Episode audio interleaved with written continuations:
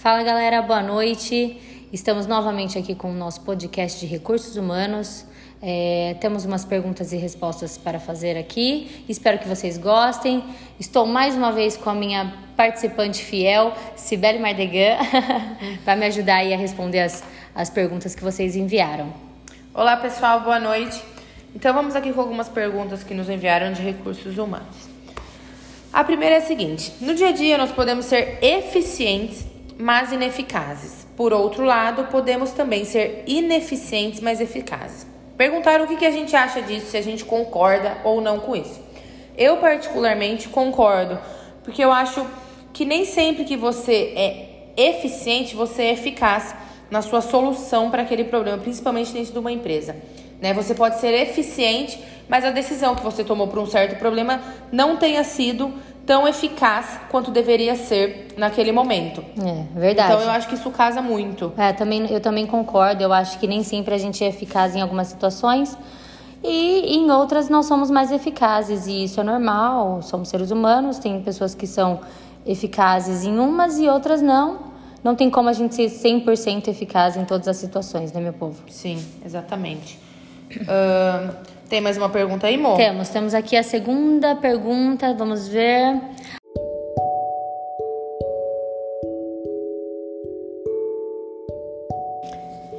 A respeito dos treinamentos, quem, quando e onde se deve fazer o treinamento? Bom, é, para saber quem deve fazer o treinamento, eu acho que é, é provável que o gestor já tenha coletado essas informações, né? O gestor sempre sabe aonde está a dificuldade ali do, do, do, seu pessoal, né? Dos seus subordinados. É, essas informações é, com o levantamento de necessidades. Quanto maior, e quanto maior for o quadro de pessoas na empresa, maior a necessidade de coletar esses dados individualmente. Então, o gestor tem esse papel bem importante nessa nessa pergunta de quem deve fazer o treinamento. É, exatamente, velho. E tudo isso também deve estar relacionado com as necessidades estratégicas, né, de cada organização. E quanto aonde fazer o treinamento, tem que levar também em consideração a quantidade de pessoas e o tempo, né? Esses dois fatores influenciam muito na escolha do local e no custo também do treinamento, é claro. Sim, é bem importante tomar essa decisão é, certa do que está fazendo. É. Uh, a terceira pergunta que nos enviaram é a seguinte: explique o conceito de avaliação de desempenho e pediram para gente citar é, o processo ou as mais comuns. Uh, e a avaliação de desempenho, ela deve ser visualizada como, que, como um processo, né?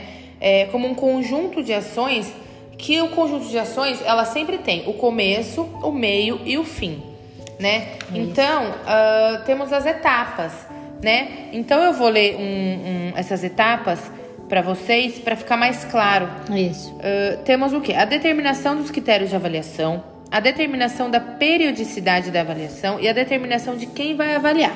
Isso, aí a segunda etapa é a construção do instrumento de avaliação, a preparação para o treinamento dos avaliadores e avaliados. Uh, logo depois temos as considerações iniciais de como se avaliar. Aí vai a avaliação de desempenho e as etapas pós-avaliação de desempenho então, nesse conjunto todo, você consegue chegar à decisão final que você precisa. Isso, e vale ressaltar também que o principal objetivo da avaliação de desempenho é verificar a performance de cada colaborador nas suas respectivas atividades. A avaliação de desempenho é praticamente uma ferramenta que verifica o potencial individual das pessoas na organização. Sim. Tem mais Agora, a última pergunta. É a última? Não, não. A penúltima, me desculpa, pessoal. É, explique as 10 principais razões para falhas nas avaliações de desempenho. Bom, 10 falhas é muita falha, né? É. Mas vamos lá. vamos é, lá. A primeira que a gente pode citar é que o gerente ele não tem as informações necessárias a respeito do desenvolvimento real do seu funcionário. Então ele tá, ele tá perdido nisso aí.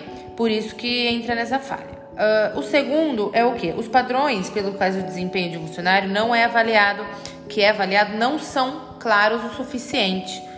Então, também dificulta muito. Uh, o gerente não leva avaliação a sério. Uh, tem mais uma que é: o gerente não está preparado para a revisão da avaliação com o funcionário. Uh, e o gerente também não é sincero o suficiente durante essa avaliação. Isso. A Sibeli citou cinco etapas, né? Cinco falhas aí. Eu vou citar mais as cinco. O gerente não tem habilidade para fazer avaliação, o funcionário não recebe feedback contínuo do desempenho, os recursos oferecidos são insuficientes para recompensar o desempenho, a discussão é sobre desenvolvimento do funcionário ineficiente, o gerente usa a linguagem obscura no processo de avaliação. Então aí é tudo isso dá nessas né, falhas de avaliações Sim, aí. São muitas falhas cometidas pelo, pelo, pelo poder superior ali, é isso. é complicado. É. Temos a última agora. Explique o quanto a questão do estresse pode influenciar o rendimento de um trabalhador.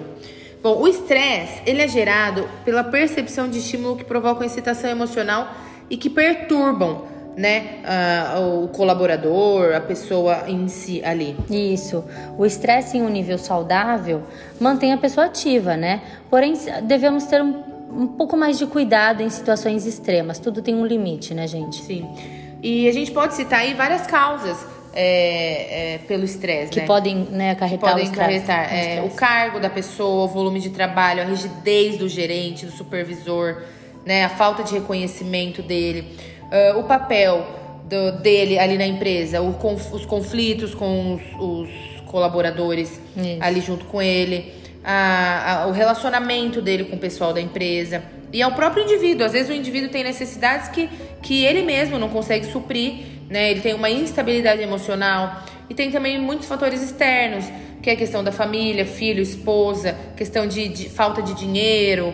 Então a gente sabe que tem muito fator hoje em dia para causar muito estresse. É, é, é, todo mundo, né? Praticamente Sim.